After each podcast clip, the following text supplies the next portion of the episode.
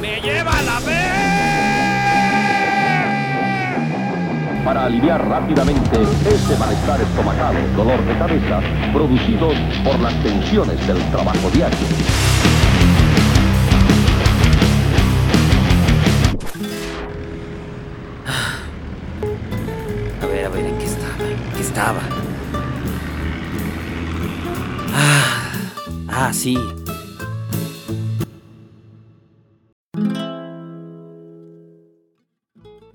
¿Por qué confiamos nuestras vidas a un grupo de personas que en su mayoría nos ven como ganado, muchachas y muchachos?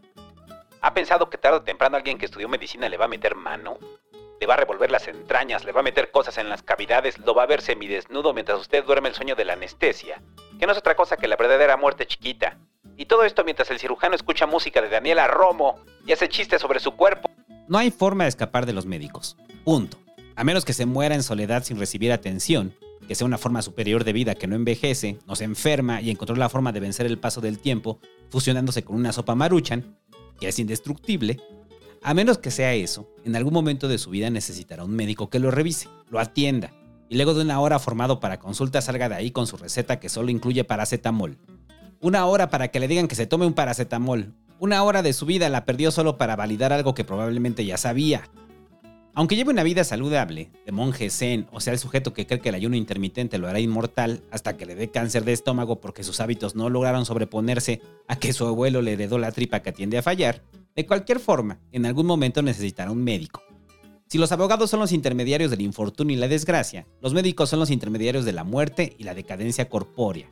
Mecánicos de humanos que como buenos mecánicos buscarán ahorrar un poco en materiales, subirle un poquito más, sacar trabajo para su taller privado. Tss, joven, yo creo que no le va a salir con eso, ¿eh? Yo digo que hay que operar, porque si se espera el tratamiento, no hombre, luego les va peor. Híjole, señor, ya revisé sus estudios y ¿qué cree? Pues no solo el colon, creo que también trae un problema intestinal, junto con una infección en las vías urinarias. Yo pensaba que iba a salir barato, pero pues así es esto. Yo nada más espero que me autorice y con gusto empezamos su tratamiento. Son mecánicos, aceptémoslo, mecánicos del cuerpo humano, que tratan con desdén a sus pacientes, así como el mecánico que tiene arrumbado su auto por ahí, todo lleno de polvo y tirando aceite sobre la calle, a la espera de que un día de estos se le dé la gana repararle el fusible que le cobrará sobreprecio. Si algún día todos necesitaremos de un médico, qué mejor que irse preparando para cuando ese momento llegue. Lo cual probablemente pueda ocurrir la siguiente semana, cuando empiece con dolor de garganta, tos y sienta el cuerpo cortado, y recurra a su médico barato de la esquina, previamente haberse automedicado.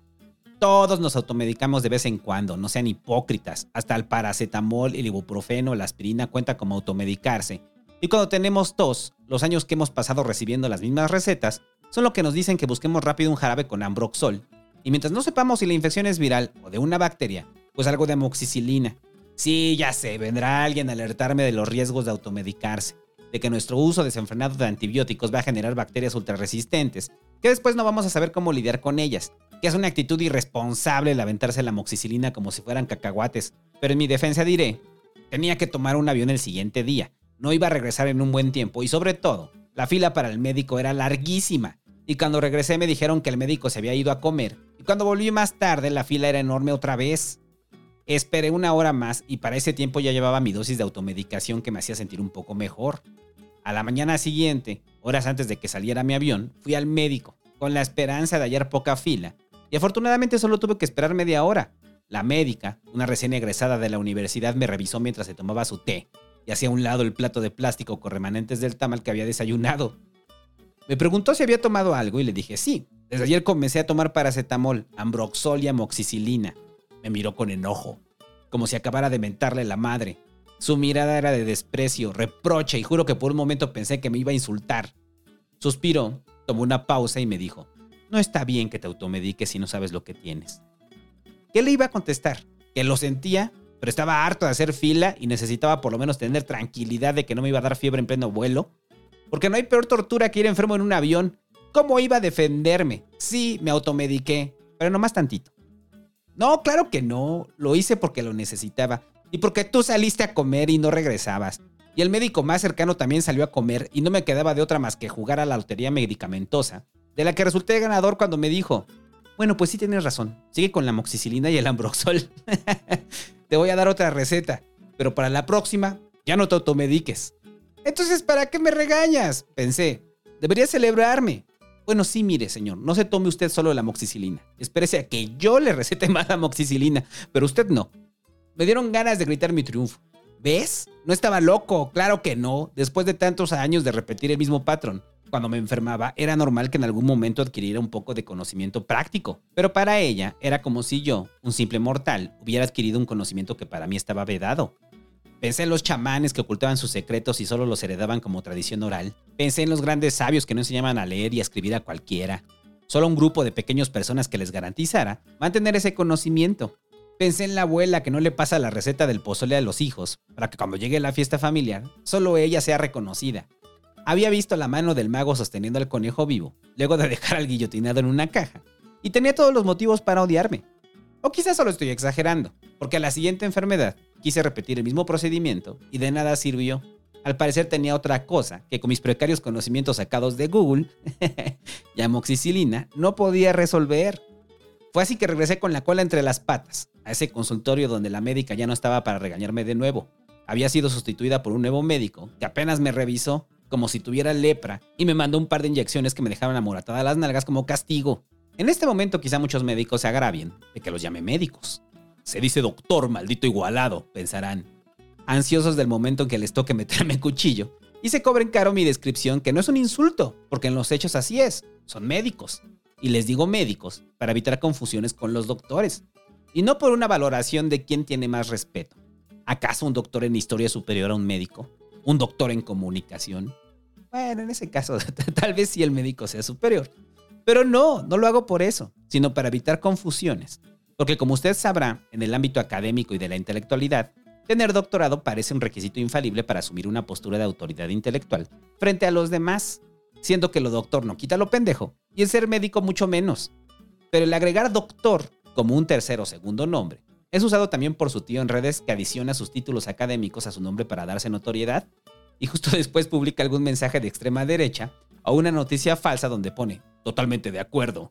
En un principio el término doctor era usado no solo por los médicos. En aquel entonces los estudiosos del ser humano inevitablemente recorrían diversas áreas de conocimiento y una de ellas era la medicina. De ahí que se asociara a la labor de enseñar, de donde viene realmente la palabra docere, que derivó en docto y luego en doctor.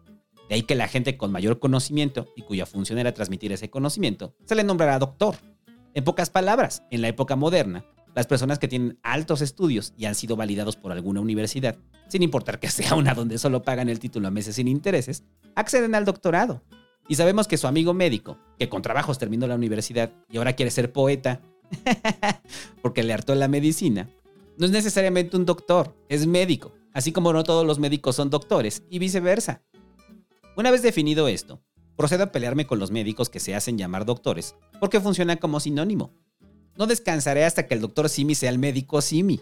¿Qué sabemos de ese señor panzón y bonachón que ahora ameniza los conciertos? O su enemigo mortal, el doctor Descuento, que debería ser el médico Descuento, porque hasta el momento ninguno de los dos ha demostrado tener el conocimiento propicio para nombrar los doctores. Y si no logro mi objetivo de que los médicos les llamen médicos, pues usemos el doctor a discreción. De cualquier forma ya lo hace Doctor Dre, que recibió su doctorado de rap en las calles, y el doctor Jalife, que es médico, pero le gusta presentarse como doctor para avalar sus comentarios inventados en teorías de la conspiración. El problema es que a los médicos les gusta presentarse como doctores. Les gusta que les llamen doctores. Hasta a los odontólogos, que muchas veces son médicos a medias, aceptémoslo, les gusta que les digan doctores. A los veterinarios les gusta que les digan doctores. A los psicólogos les gusta que les digan doctores. A todo aquel que esté vinculado con el mundo de la salud, sea humana o animal, le encanta. Le fascina agregar el doctor como apéndice del nombre para distinguirse del vulgo profesionista. ¿Eres licenciado? Guacala. ¿Eres maestro? Pues qué oso. ¿Eres técnico? Uy, mejor acomoda mi coche. Hay un gusto enorme en llamarse doctor. El problema es cuando estás en una reunión, una junta o cualquier lugar donde hay un médico y un doctor. Si dices doctor, los dos van a voltear con el gusto de haber sido reconocidos. Y bien podrías decir en ese momento, no, no, no, hablaba del doctor en filología, usted es médico. Pero no sería nada cordial para el que decidió entregar su vida para salvar las vidas de los demás.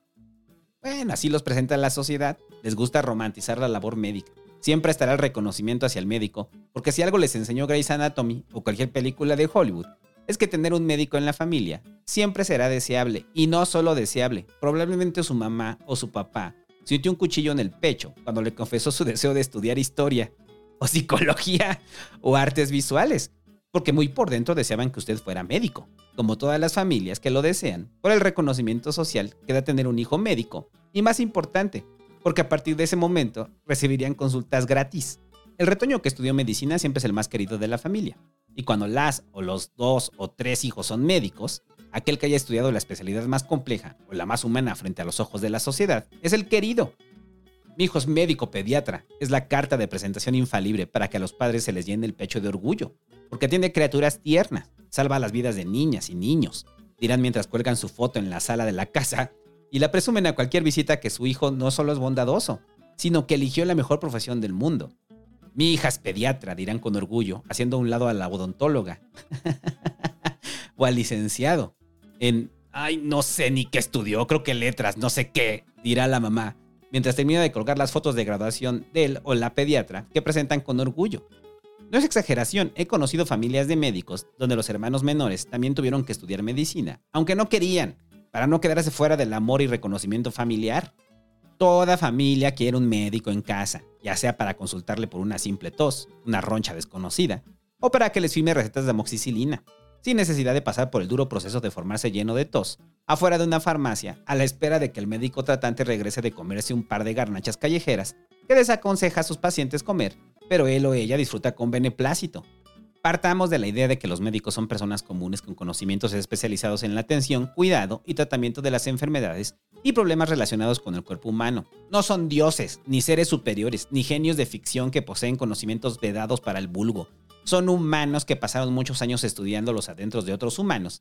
Y eso no los exime de tener sus propios vicios, gustos y sobre todo excesos. Así el médico que desaconseja fumar, lo vemos fumando afuera de la clínica junto con otros médicos. El que le dice que le baja las grasas y el refresco, lo vemos comiéndose unos tacos en el puesto de la esquina.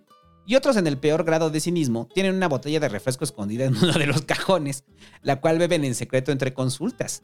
He ido con médicos que son obesos, no gordos, obesos. Pero afortunadamente su especialidad es otra, porque difícilmente podría confiar en un cardiólogo, un gastroenterólogo, que lo regaña por comer todo frito, y a la salida lo ve pidiendo sus tacos con todo. Vaya, al parecer un estudioso del cuerpo humano no tiene una relación directa con la salud. Es como con los deportes. A muchos les puede fascinar el verlos, analizar las jugadas, ampliar el conocimiento sobre lo que sucede en la cancha, pero nunca han hecho ejercicio más allá de sofocarse con un bote de alitas. La misma situación puede aplicar con algunos médicos. A muchos de ellos no les interesa o no tienen tiempo ni ganas de llevar una vida saludable. No les interesa la salud como fin, sino el conocimiento sobre el cuerpo humano, aplicar lo aprendido, ver cómo funciona, resolver los problemas que se les presentan, así como el ingeniero en sistemas que está trabado con un problema de difícil solución, producto de la negligencia de un trabajador que le dio clic al anuncio de rusas calientes en Ecatepec. El médico resuelve un problema causado muchas veces por la negligencia del paciente, que pese a saberse diabético, va y se come unos tacos de carnitas, pensando que el medicamento ya le permite comer lo que se le dé la gana. Claro que están los casos donde las enfermedades o accidentes producen un mayor daño del que nos producimos nosotros mismos, y ahí los médicos también actúan, muchos preocupados por la salud de sus pacientes, pero también varios emocionados por el ingreso que eso les representa, o el aprendizaje que les dejará. En cualquiera de los dos casos, siempre partamos de que son personas, y como cualquier persona, el aprender algo nuevo, aunque sea a expensas del sufrimiento de otro o la exploración de sus cavidades, entusiasma Sería absurdo asumir que todos los médicos viven en el exceso o son la representación encarnada de los malos hábitos. Nada más alejado de la realidad.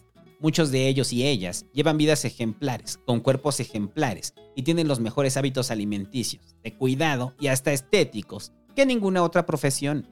Eso no quita que compartan el gusto de todos, incluyendo el que escucha este podcast, por los pequeños placeres que puede proporcionar el exceso, de vez en cuando, incluido el alcohol, porque no lo olvides, son humanos, no dioses, y como humanos también se ponen sus borracheras cuando están hartos del trabajo o el cansancio se sobrepone.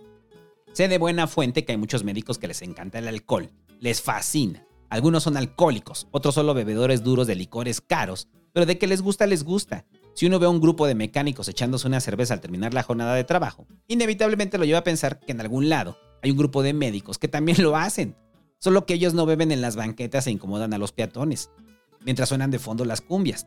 No, señor, los médicos tienen lugares para beber, lejos del escrutinio público, donde también escucharán cumbias y harán chistes léperos sobre sus pacientes, así como el mecánico les cuenta chistes verdes a otros mecánicos sobre sus clientes. Pero hay un factor fundamental que hace completamente distinta la condición de un médico frente a la borrachera, que en eso sí los vuelve entes superiores, que se sirven del conocimiento adquirido durante años. Y es que los médicos saben qué medicamentos tomar para alargar la fiesta y que la cruda no llegue.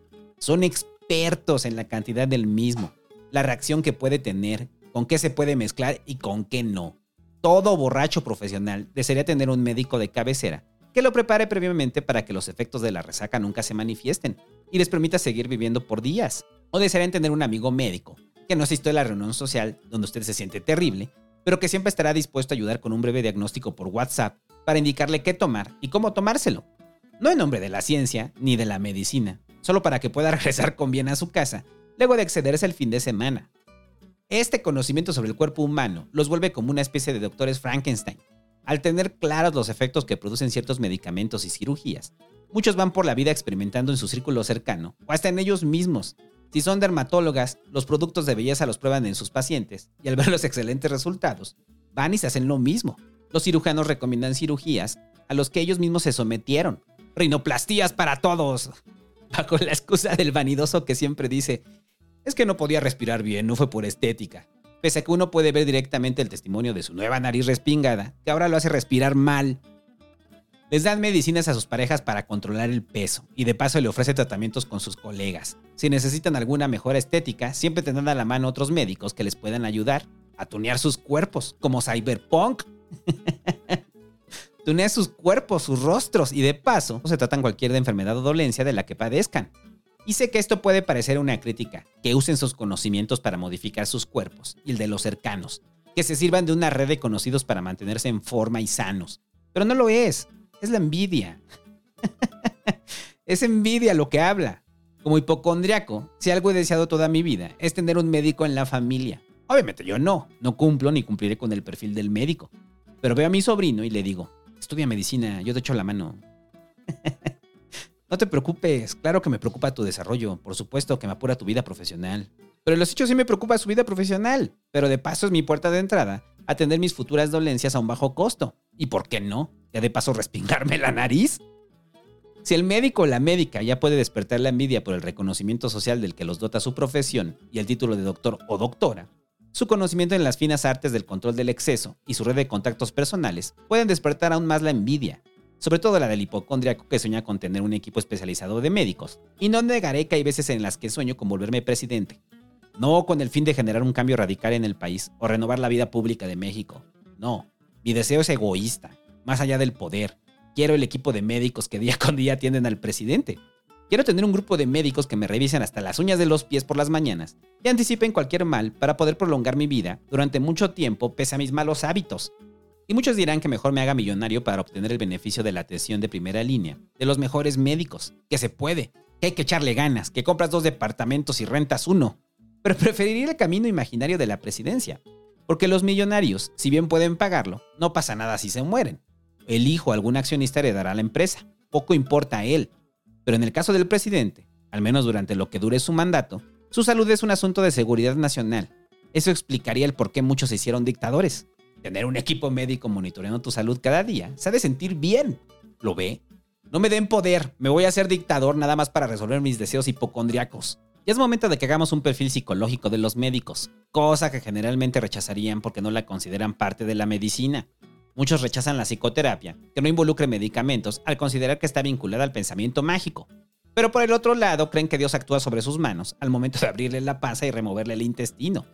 Uno pensaría que son hombres y mujeres de ciencia, ateos, agnósticos, que han desentrañado la composición del cuerpo humano, y eso les ha llevado a contemplar la perfecta máquina evolutiva que somos. Pero al parecer la confrontación con el cuerpo humano los vuelve locos y los hace regresar a la fe, deseando no cometer un error que les arrebate la cédula profesional por negligencia. Es así que he conocido médicos que hablan de Jesús antes de la cirugía, que van a misa, que tienen una estampita por ahí de San Martín de Porres, un detente o de plano traen una medallita con la Virgen de Guadalupe, primeramente Dios, dicen antes de la operación. Y a uno le dan ganas de gritarle, no, no mames, no. No me digas eso, para eso vine contigo, porque eres un profesional de la medicina. Tienes los conocimientos para sedarme, inflarme como globo, meterme tubos, y de paso hacer chistes antes de la operación. No me puedes decir que confíe en Dios. Estoy confiando en ti. Así que di primeramente yo, porque si sale algo mal, te demando. Y mira que odio a los abogados más que a los médicos, pero estoy dispuesto a contratar uno con tal de cobrar venganza. Pero no les digo nada, solo finjo una fe que no tengo. Y pienso que si eso ayuda a que el procedimiento sea rápido, mejor para mí. Regresando al perfil, y esta es una pregunta abierta para los médicos que escuchan este podcast, que sé que son varios y espero nunca tocarles como paciente, porque quizá cobrarán venganza por estas palabras. ¿Qué los llevó a estudiar medicina? Presión familiar, necesidad de reconocimiento, gusto por el dinero, interés científico. Cuando se abrían ranas en la primaria, ¿a usted le produjo algo abrir la primera? Pasaba horas viendo los guacales de pollo y se preguntaba si sería igual que el de un humano. ¿Qué motivo orilla a alguien a querer estudiar medicina? Muchos quizá dirán que siempre quisieron salvar vidas o ayudar a la gente. Y claro que debe haber varios que se metieron a la carrera con ese fin. Pero todos terminaron cosiendo piel muerta de cadáveres porque amaban la vida. Les encantaba el aroma naftalina de los anfiteatros. O solo tenían un placer morboso en ver qué le pasaba al cuerpo humano bajo ciertas circunstancias.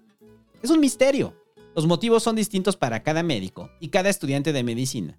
Pero el comodín que justifica su vocación siempre será infalible es que deseaba salvar vidas. Ante la pregunta que muy en el fondo, quizá no quieran contestar.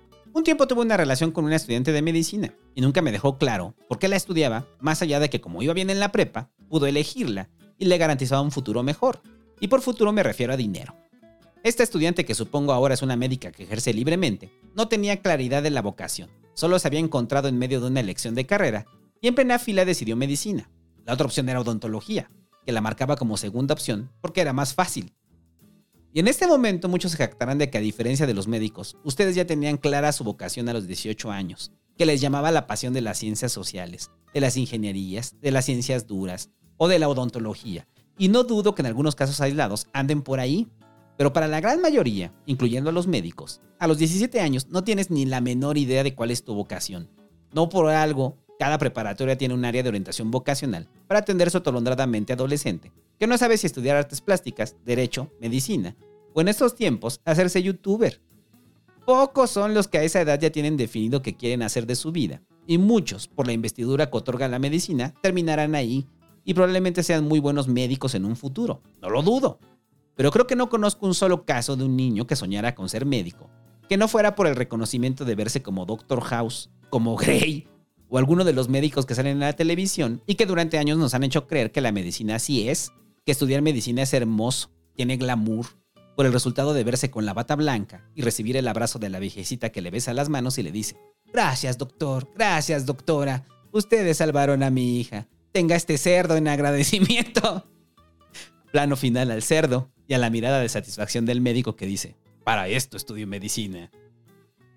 Deberían hacer una serie realista sobre lo que implica estudiar medicina, tanto en la universidad como en las residencias médicas. Y no sería una serie bonita, llena de romance, ternura y aventuras. No, sería una serie depresiva, cuyo gancho para seguirla viendo estaría cimentado en quién logra terminar la carrera sin tener un colapso nervioso, quién acaba la especialidad sin caer en procesos de depresión, ansiedad y estrés.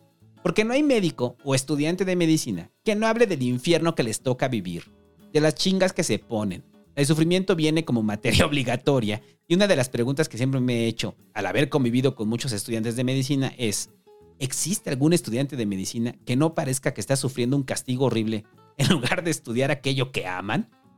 ¿Hay algún estudiante de medicina que no parezca que está a punto del colapso nervioso? ¿Hay algún médico que no parezca que en cualquier momento saldrá con una escopeta a matar a la gente que sanó años atrás? Al parecer la respuesta es no, porque el sufrimiento, la locura, el estrés extremo, y desgastante. Es parte de la formación de los médicos, y hasta ellos mismos lo presumen con orgullo. No, no he dormido en dos días, tengo que estudiar porque tengo examen de nato. Mejor me tomo esta bebida energizante, este café, me pellizco cada que me vaya a quedar dormido. Pero así es, ya estamos en finales. No, como crees? No puedo, voy a estar todo el fin de semana en guardias. Esta bata será mi almohada, mi cobija, y cenaré unos tacos de la esquina, porque así, así es la vida de un médico. Mira, a mí me tocó que los residentes nos levantaran a patadas, que nos echaran agua, solo se nos permitía dormir dos horas y a seguir, porque sí, así es la vida de un médico. Llega un momento donde te cuestionas la vida de terror y sufrimiento en la que están metidos, y no sabes si estudian medicina o están presos en Guantánamo.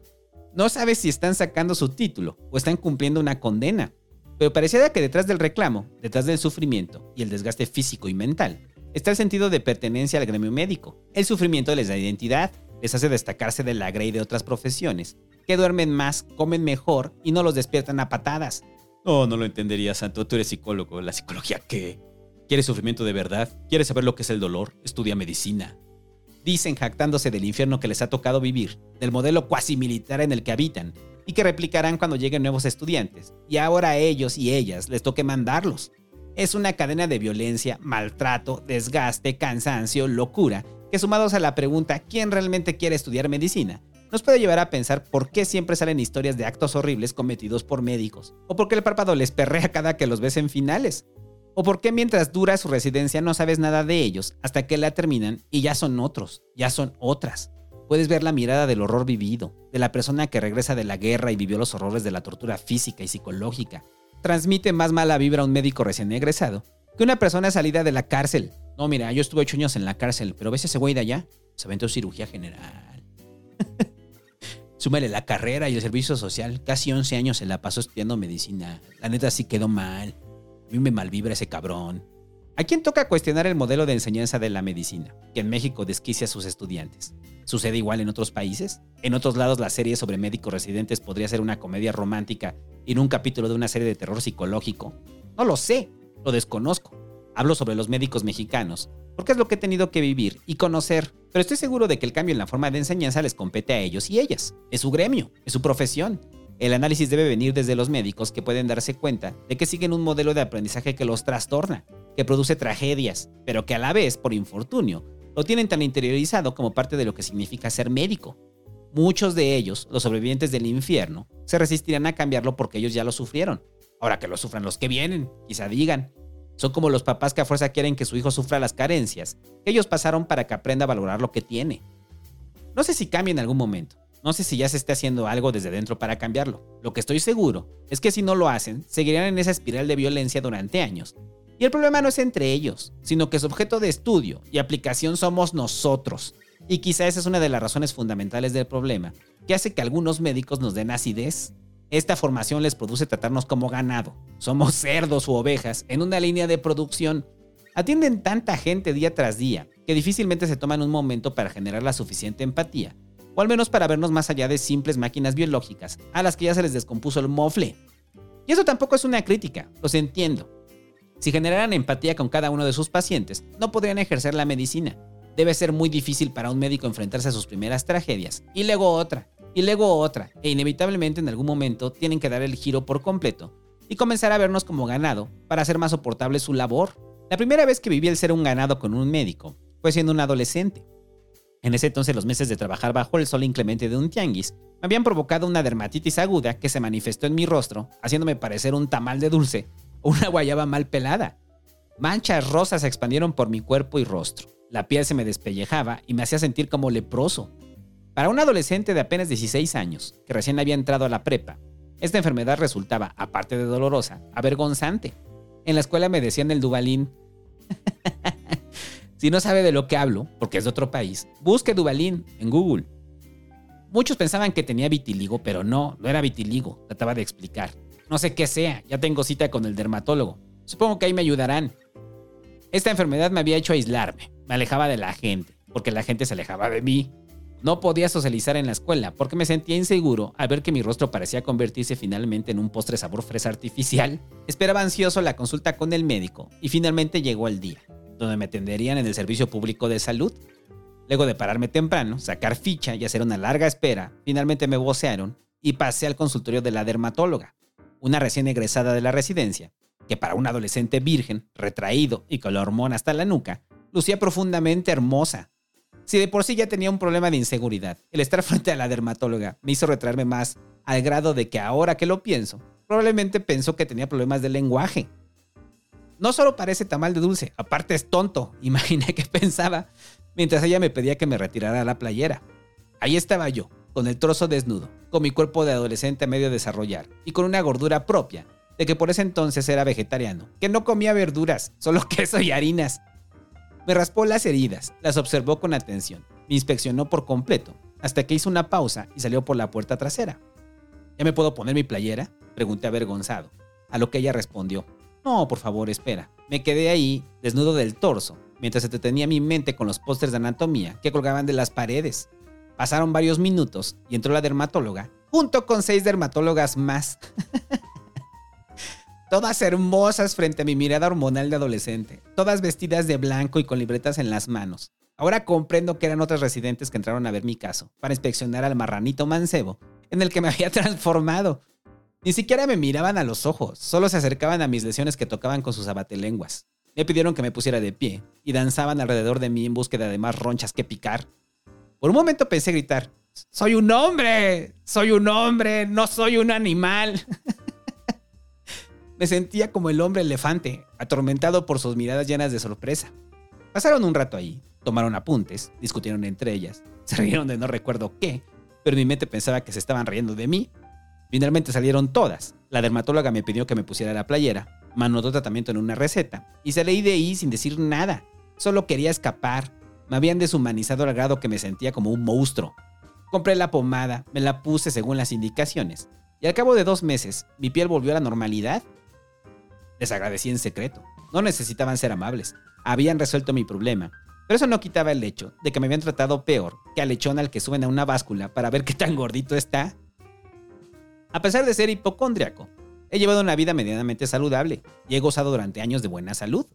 Tanto que las veces que he ido al cardiólogo pensando que tenía un problema en el corazón, me enojaba de que no me dijeran que me iba a morir pronto. No necesité de médicos durante años. Eventualmente hice ejercicio, comencé a alimentarme bien, mis enfermedades no pasaban de una gripe común, un dolor de estómago por comer en la calle y varicela de adulto que sí fue un infierno. Pero fuera de eso, he sido bendecido con buena salud hasta que comenzó a manifestarse la acidez. Los primeros años no le presté atención. La lograba paliar con leche de magnesia y paletas de hielo. Pero conforme fueron pasando los años, comencé a darme cuenta de que empeoraba. Tenía reflujo en las noches, me ardía la nariz y hasta el atún en agua me producía acidez. Decidí ir al médico, un gastroenterólogo de confianza que le había salvado la vida a mi padre, años atrás, y en el cual yo confiaba mucho. Me mandó estudios, por primera vez experimenté lo que es la anestesia, y puedo decir que si así es la muerte, no está del todo mal.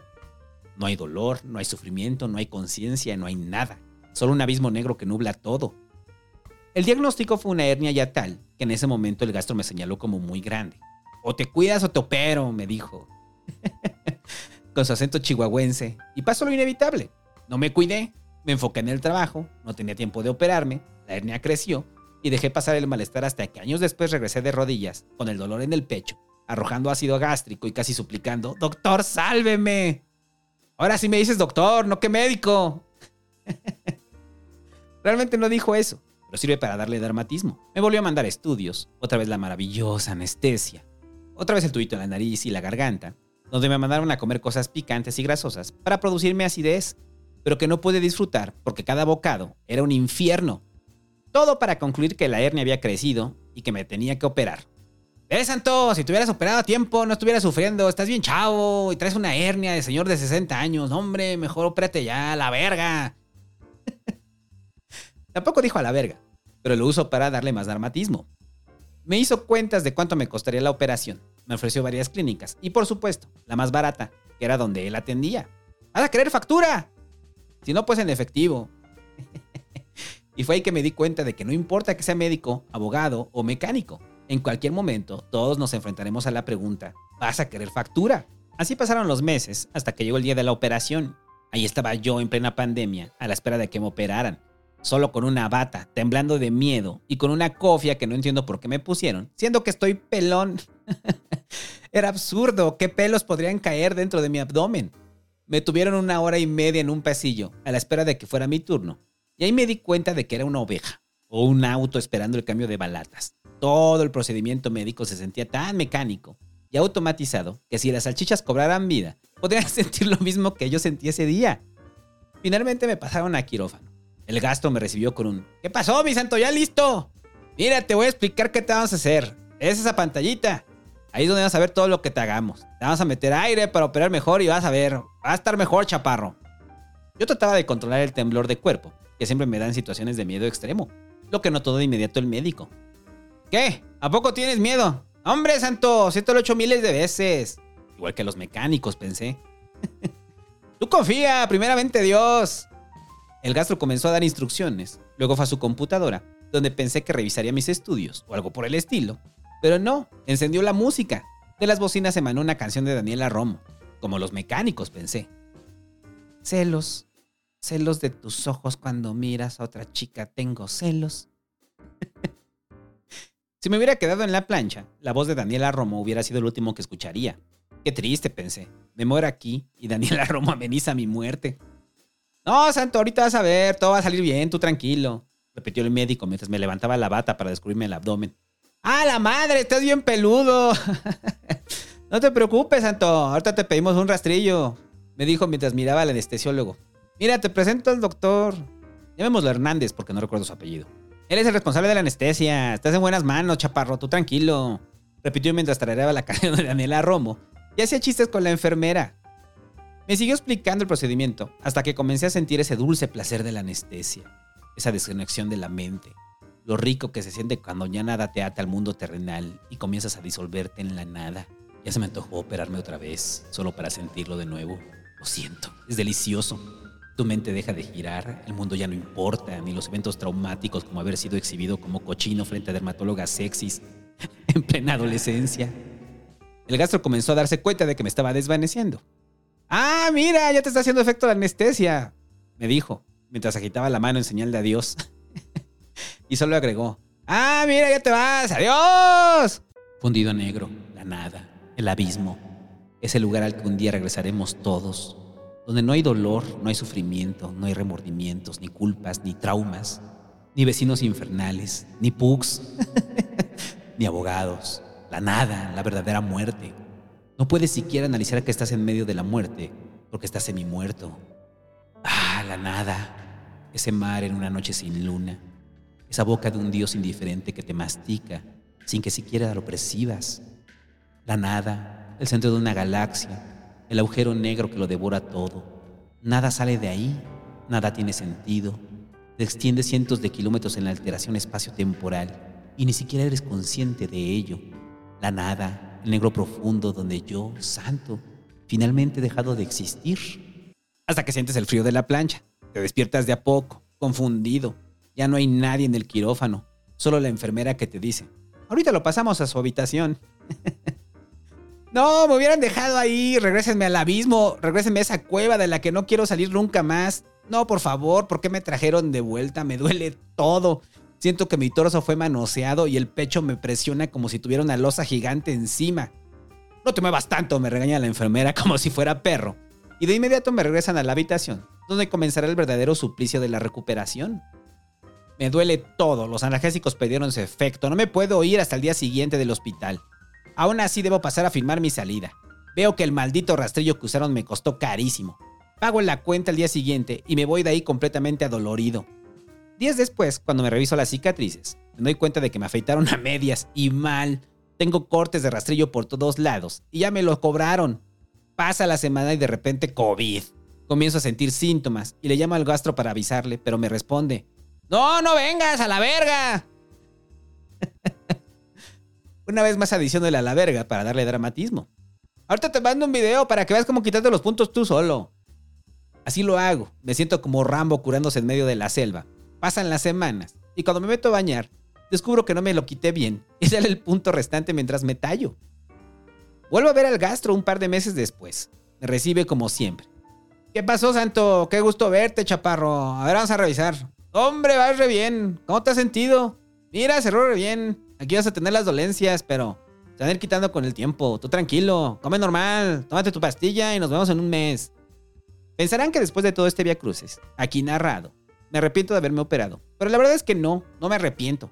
Gracias a esa operación puedo comer de nuevo habanero sin sentir que voy a morir. Ya no hay reflujo, ya no hay acidez más que la mental. Ya no hay dolores, ni inflamación, ni nada. Aquel médico norteño tenía razón cuando me dijo, no, hombre santo, tu vida va a cambiar. Y vaya que tenía razón, hasta el momento ha mejorado mi calidad de vida, aunque de repente me dan ganas de buscar anestesia por mi cuenta. Pero fuera de eso, Creo que valió la pena que me trataran como ganado, con tal de librarme de malestares y enfermedades futuras. Y aquí es cuando me pongo sentimental. Gracias, Gastro, por operarme a pesar de su música de Daniela Romo. Gracias por arreglarme el yato, a pesar de gritarme. ¡Está bien peludo! Gracias por prevenir mayores dolencias. Gracias por haberle salvado la vida a mi padre años atrás. En serio, gracias. Muchas gracias por todo. No sé cómo agradecerte, más que con la enorme factura que tuve que pagar, pero gracias.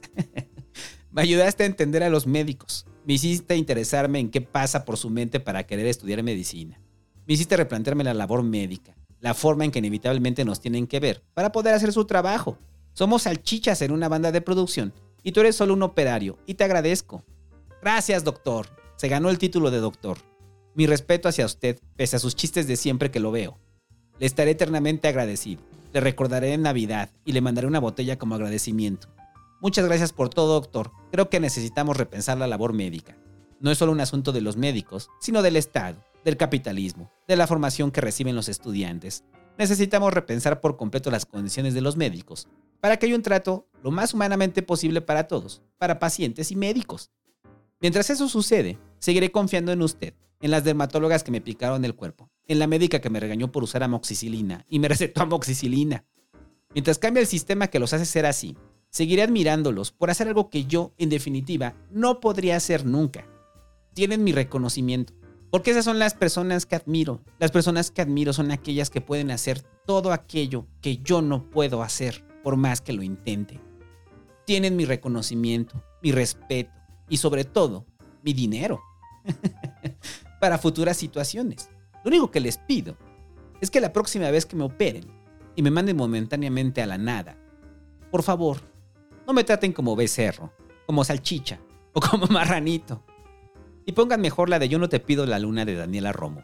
Es mucho, pero mucho mejor canción.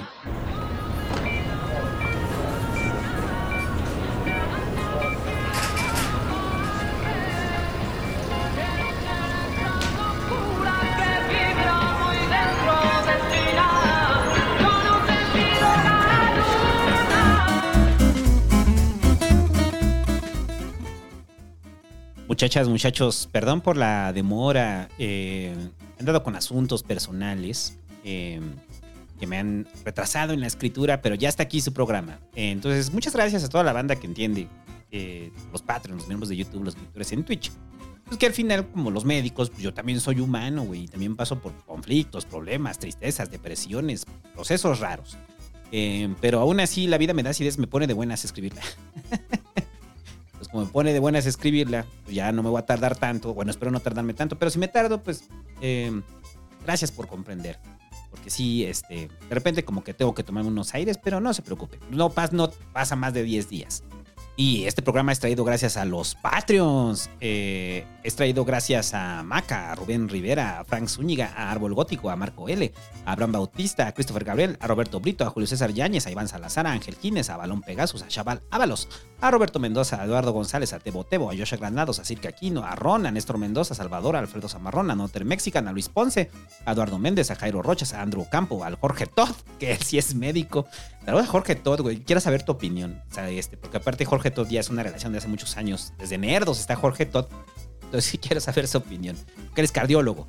Eh, a Alejandro Hernández, a Christopher Bortán, a Enrique II Reyes, a Carlos Bustos, a Manuel G. Ortega, a César Torralba, a Cocusa, al Jerus, a Stephanie Acuña, Acuña, a Luis Lemonial, Mura, a Jesús Blancarte, a Giovanni Villalobos, a Grace Gardea, a Oscar Gabriel Barrera Rodríguez, a Alan Martínez, a Alex Orfán, a Roberto Daniel Perroberto, a Luc Malagón, a Juan José Galdamés, a Ángel Skies, a Adrián Montelongo, a KCG, a Víctor Villegas Cázares, a Víctor Magaña Parra, a Lina Hernández, a Víctor Hugo Macías Quirós, a Antonio Olivares, a Daniel Coyac, al Seth Cosnar, a Héctor G. A, a Omar Rodrigo García, a Iri de Besa, a Iván Morán, a Betillo El Pillo, a Mauricio Capilla, a Diego Rivera, a Esteban de Juárez, a Maverick Fuentes, a Monse Alcalá, a Diego de los Santos, a Martín González, a Rubén Rivera, a Denis López M, a Osmar Camacho, a Luis Salcedo, a Armando P., a Alberto Medina, a Edgar Quiñones, a Marco Flores, a Susej, a Jesús Rodríguez, a Gabriela, a Pepe Rocha Noyola, a Francisco Chávez y a Alexa.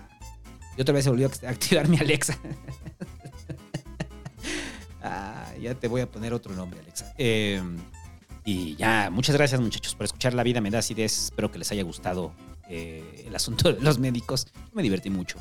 Y realmente recordar ese evento traumático de las dermatólogas sexys me puso como de buenas. Tenía 16 años, es comprensible. Y para los amigos médicos que vayan a escuchar esto, quiero conocer su opinión. Dejen sus comentarios ahí en YouTube o, lo pueden poner también en Spotify o en Twitter. Quiero saber su opinión. Me interesa mucho conocer la opinión del gremio médico sobre este podcast. Y ya. Nos vemos la siguiente semana, ahora sí. Y atiéndase a tiempo, por favor, y no se automedique. No sea como yo. Ya no lo hago. Lo hice en su momento. Ya no lo hago. Y ya. Dios.